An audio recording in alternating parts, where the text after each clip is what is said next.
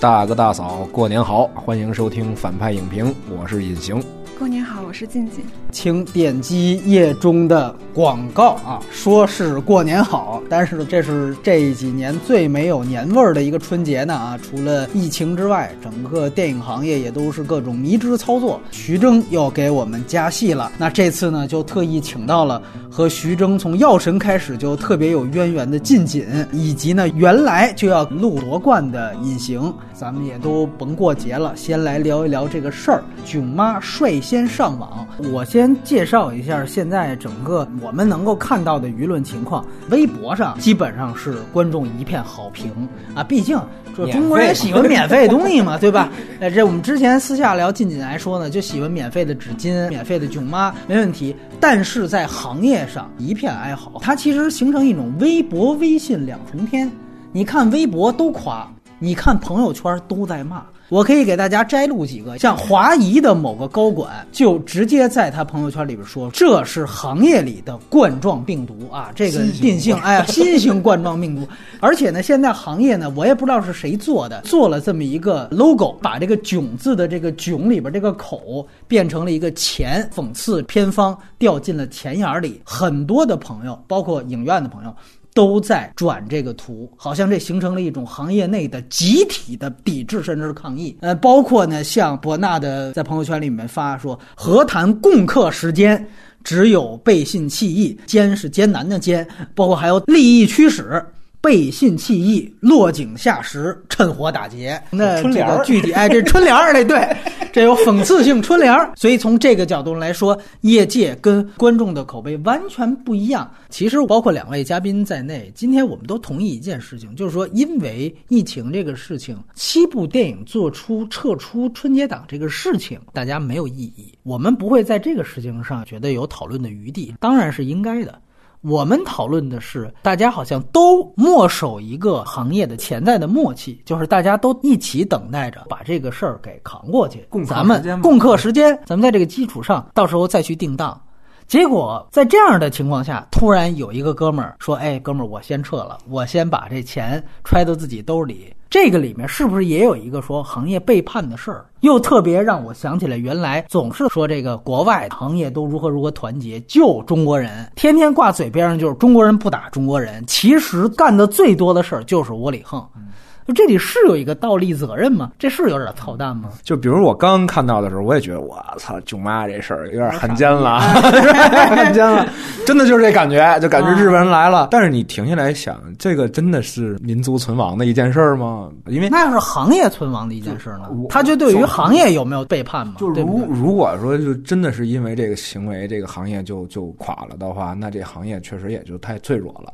而我更想说的一点就在于，这事儿它不是说触动了各自利益的时候，我们才呼吁行业道义，而是在于，就是我们平常真的有这样强烈的行业共同体吗？并没有，就那么私底下谁跟平台接触都欢着呢，你知道吗？就是在我看来，就可能谁换到徐峥那个位置上，他都不会做出一个更好的决策来。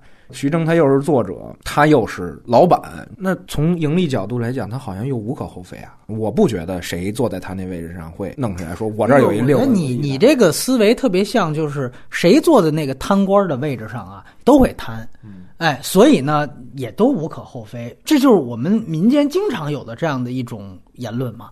对吧？就是说，这个只要谁你你坐在他那位，你也贪。OK，你要是能开车进故宫，操，你也肯定就就开了。哎，是这样一个问题啊。贪官这个事儿是有法律限定的，你贪了多少钱就是贪了。那这件事儿，我们没有发生这样的事儿的时候，有没有行业共识啊？有没有这样的行业？它其实跟法律风险都没关系，那还行不上大夫呢。你讲的都是一套社会达尔文法则嘛，对吧？因为它事实环境就是一个达尔文环境啊，所以我们就可以不讲任何的道义。不。所以说，我们就都应该比的谁更坏。我作为一个与这事儿无关的人，我可以骂他呀！我觉得傻逼啊！你就应该跟大家站在一块儿去。但我在想的是，一个公司它能挣钱，能把这个利益平掉，那他可不就这么干了吗？不然还能怎么样呢？我可以换一个思路，你现在从字节跳动是可以免费看电影的，这可能永远免费吗？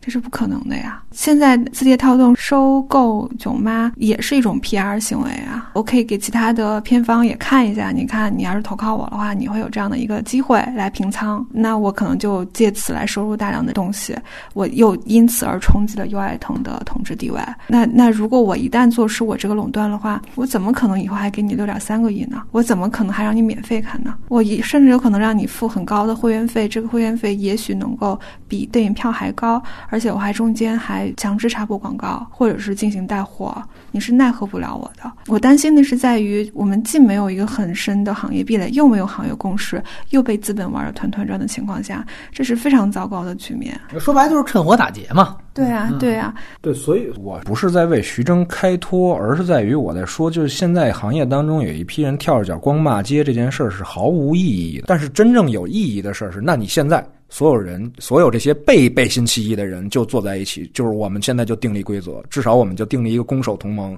未来再遇到这样的事儿的决策机制是什么？完了，我们首先第一步就是把徐峥给他开除出去。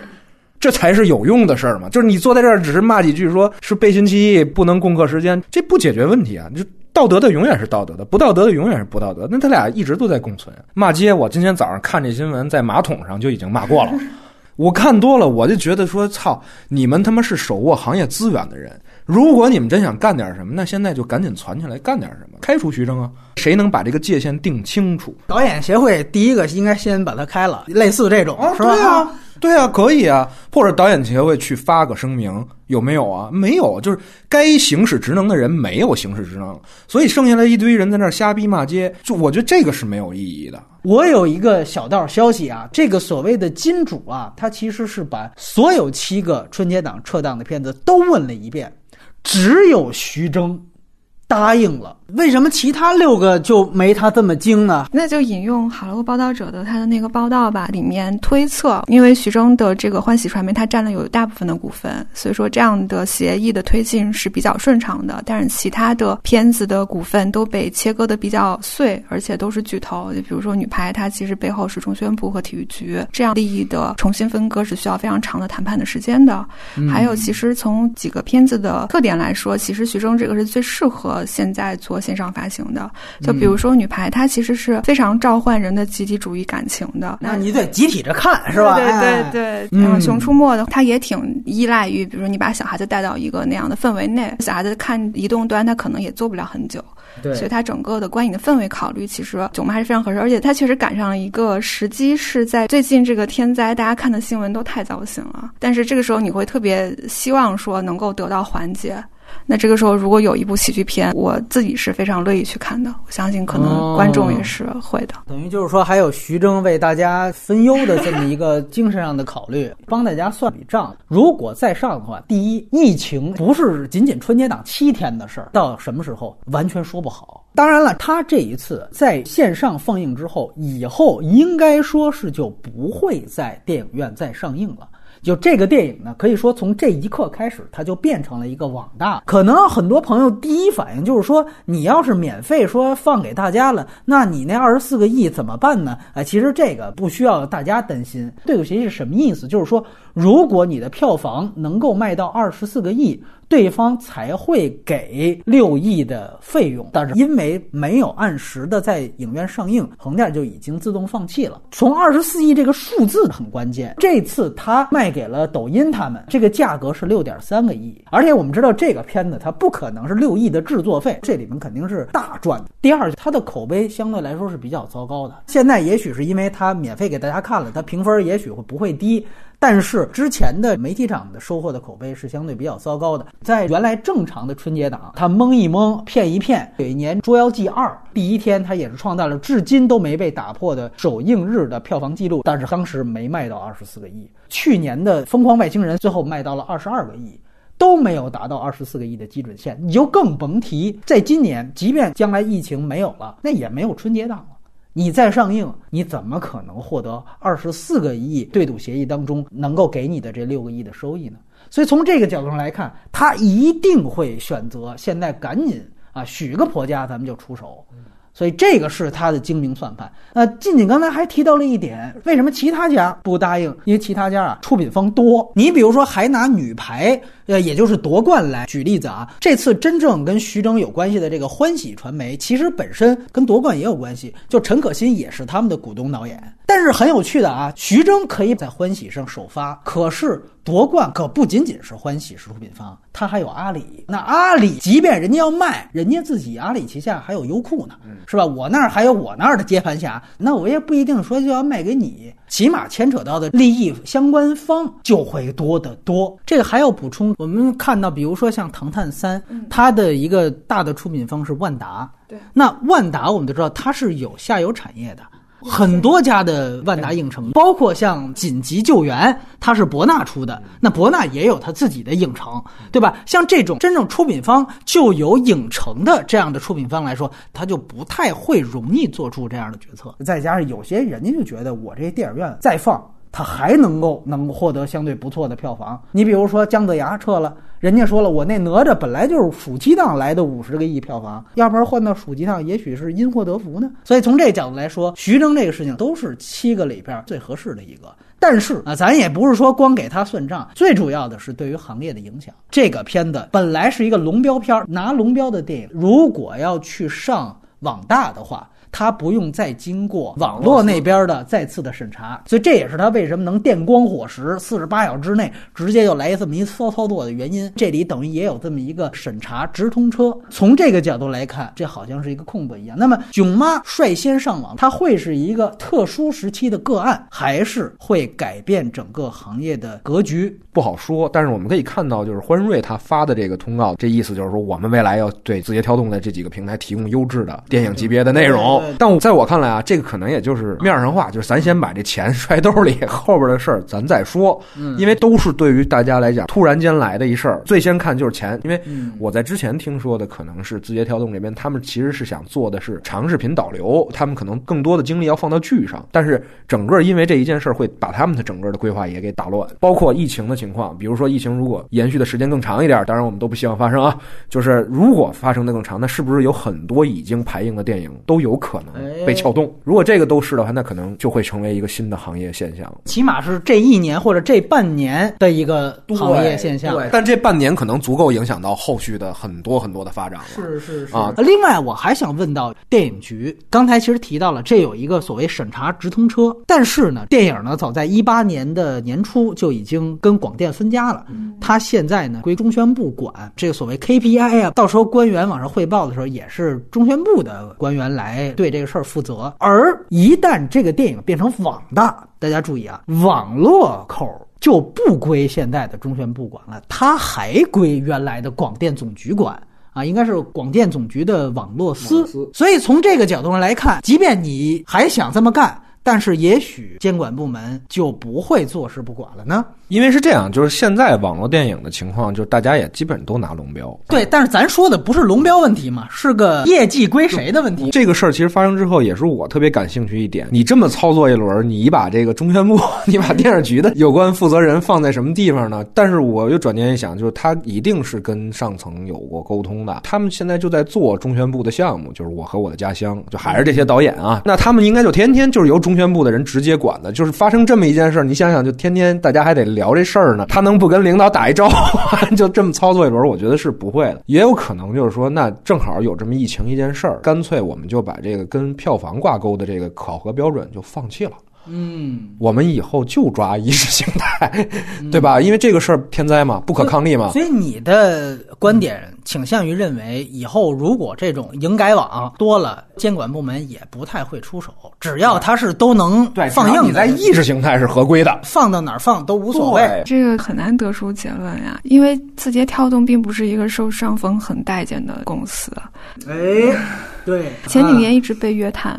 嗯，如果他想吃下这么一大块蛋糕的话，一定是他们有更高层的接触。哎，但是我跟你说啊，咱们说过马后炮。你当年八百开拍的时候，那时候也有很多人出来说，那这么大投资，这要没跟上面打招呼，这怎么可能会拍呢？但是你拍了之后还是没让你上。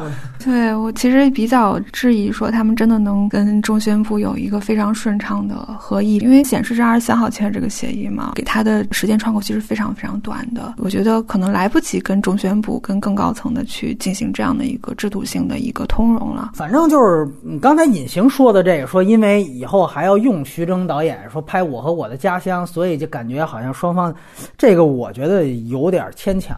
那咱还说呢，管虎还拍了《我和我的祖国》呢，对吧？那都升旗了，就用你，然后八百还是不能上，那又怎么样？上峰也不是没干过这种事儿。就是这里也有一个问题，上游竞相模仿。那如果影院他们能够拿出一点什么实际的措施来抵制这样的行为，他唯一的方式就是，比如像徐峥的片子，以后人家就不排了。但现在影院的问题是在于利益回收手段过于单一，你其实还是倚着片方。明年徐峥来一个什么南美囧，我操！你说你真敢不排了？其实你没有溢价空间的，在这件事儿上，就因为互联网对于电影行业的冲击，它不再。像是以前我知道的情况，就是从一二年开始，大量的新建影院就已经是负盈利了。那这时候给你来什么囧，你什么囧你都得放，对吧？因为这能给你挣钱，这能解决你员工吃饱穿暖的现实问题。但是现在不就是说这些囧他就不放了吗？啊，对不对？人家不是也就愤怒了吗？我的意思就是说，他不放的原因也就在于，现在对于电影制作者来讲，影院不是唯一的回笼资金的方式了。但是对于影院来讲，制作者是他们现在唯一可以绑定的一个核心的东西，那你靠什么去吸引制作者？你又靠什么去吸引观众走进影院？这其实是一个比较核心的问题。隐形刚才很鸡贼啊，他没有表达态度。静静，你觉得从这个角度来说，你是怎么看待这种行为的？院线方发出这样的评论是很正常的，因为他们会截留五成以上的这个票房作为他们的分成。那你自己是赚的盆满钵满，然后你卖到了，等于说他们就白白损失了这么多。包括徐峥之前不是还有另外一个骚操作，就是提档大年三十吗？对对对。啊，这个事情一出的话，影影院工作者也是就是民怨沸腾，大家觉得为了你就要加班，这本身就是破坏行业规则的一个事情。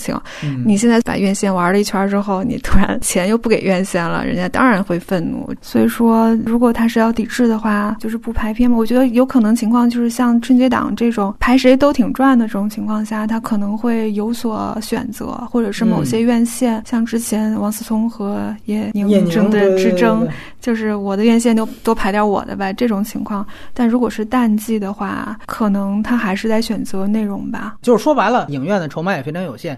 之前有过这么一个案例，是乐视他在特牛逼的时候啊，假装特牛逼的时候，他有推出过什么几屏联动的那么一个案例。他当时呢上了一个片子叫《消失的子弹》，推出的是说我在乐视电视和电影院同时播放。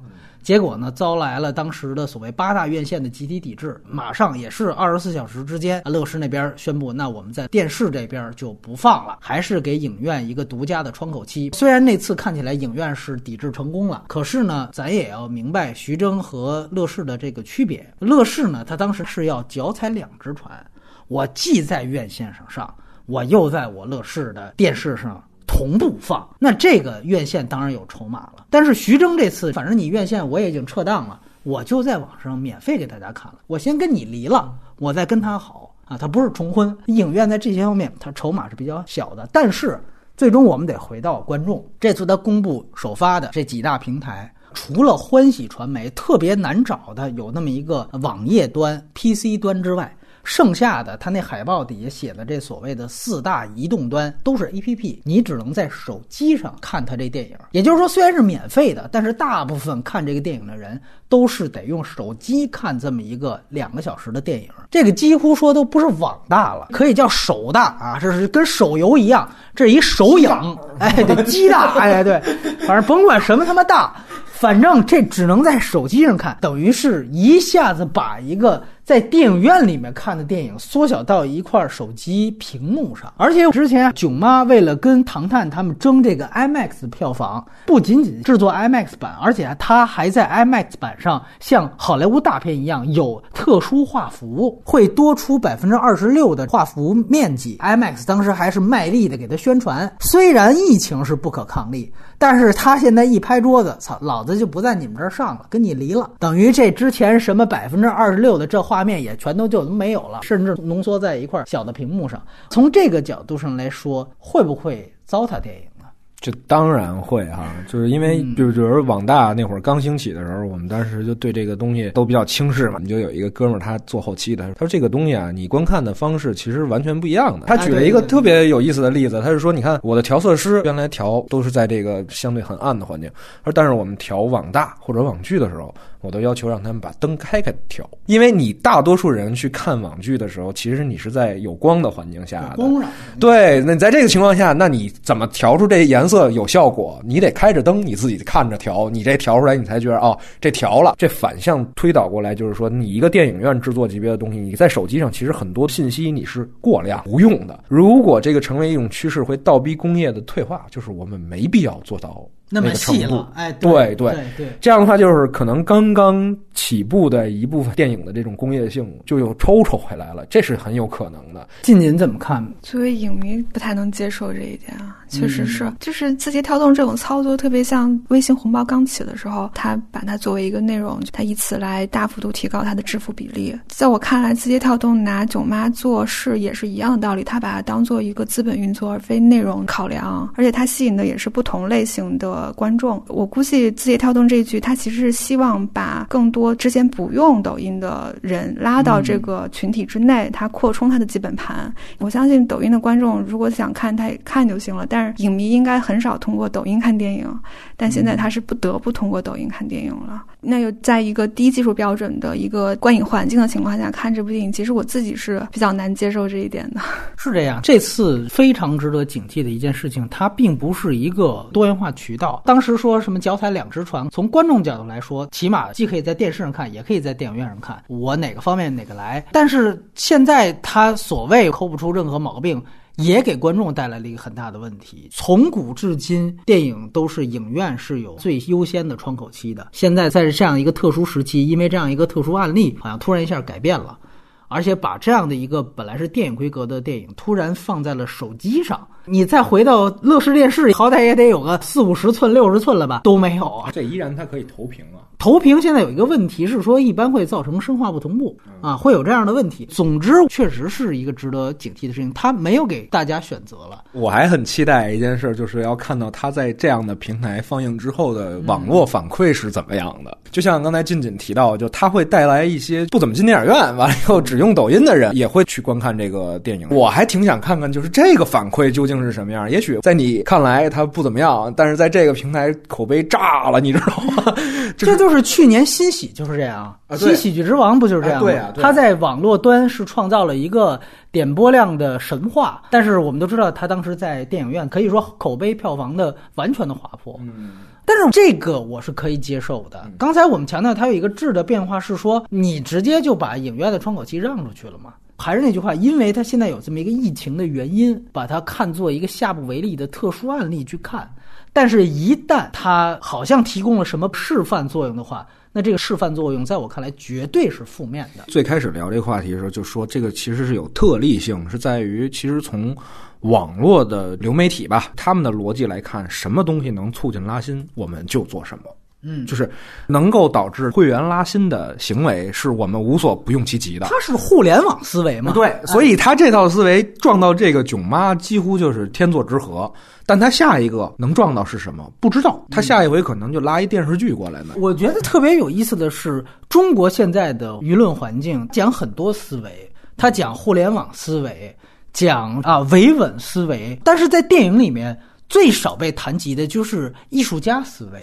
我现在我们这个节目放出来的时候，大家肯定也就能看到这片子了，也我也没有什么不能剧透的事儿。我就说一点，就是他这个电影里面用了塔可夫斯基这个点，他突然才让我想到，哦，原来徐峥这样的导演是看塔可夫斯基的呀。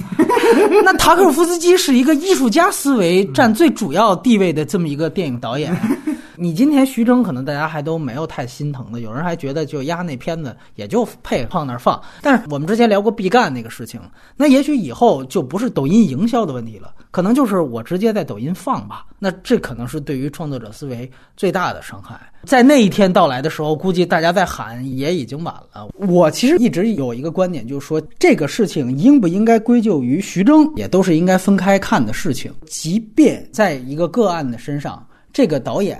不应该承担所谓的骂名，但是他带来的负面影响，我们一定要看到。像之前有人也问过我啊，杜琪峰他突然就请辞了金马主席这件事情值不值得声讨？我说从他个人来讲，他还要在大陆拍戏，他这么做不值得声讨，大家没必要说揪着他看，我把黑社会碟给撅了什么的。但是这件事情它带来的负面效应是一定存在的。这两件事情互不否认，在徐峥这件事情也一样。今天因为有疫情这样一个大前提，他突然做这么一个个案的尝试，下不为例。但是，他是不是会带来一定的行业的负面影响，值得警惕？这也是互不否定的一件事情。只是很感慨啊，因为中国电影非常不容易，这个政策这么紧，然后又赶上天灾，但是无条件拥抱资本仍然是非常危险的一件事情。不要对资本方，不要对托拉斯有过高的期待。也许先行者能够得利，像徐峥这样，也许先行者能够占据市场份额，后来者真的未必。而这个东西也有可能影响整个行业的发展。大家就算不为捍卫电影艺术着想的话，也可以想想捍卫电影的基本盘吧。呃，因为毕毕竟我们聊的所有的这个语境，好像都建立在这个今天的一个特殊的疫情环境下。究竟这个事情它无论持续长短，会不会直接改变公众对于文娱生活，甚至对于电影这样的媒介的看待方式？在私下里，静静跟我谈到了关于非典的时候，导致了一些文化娱乐界公众看法的改变。这个可以最后来聊一聊。就是非典的时候，应该它是改变了音乐产业，导致了那个 MP 三的下载量是大增的。因为那个时候其实你只能待在家里头。现在的疫情情况差不多。那如果说它有什么共同点，就是它把人推到了自己的那个世界之中，而缩小了人们对于公共空间的想象。移动端观影其实也是这样的。我刚才讲，嗯，看电影是电影内容和电影媒介。其实说白了，它心里看的不仅仅是内容，其实是一个文化现场。就是我要在场，你必须是在那个甚至在这个那个心理环境之中观影。它变成了一种更个人的事情，而且更没有呃仪式感的事情，因为你可以在地铁上看。你可以在什么任何碎片时间看。也许如果它是形成一种常态的话，它真的能根本上改变人们对于文娱生活的作用。就它到底意味着什么？就是你是一个个人的事情，还是你能够有一种公共感的事情？甚至会不会导致中国影院端的整个产业会因为疫情这个事情由盛转衰？这个当然就不仅仅局限于说这好像罪魁祸首是徐峥还是抖音了，它会不会就因此，比如说大家对于聚众？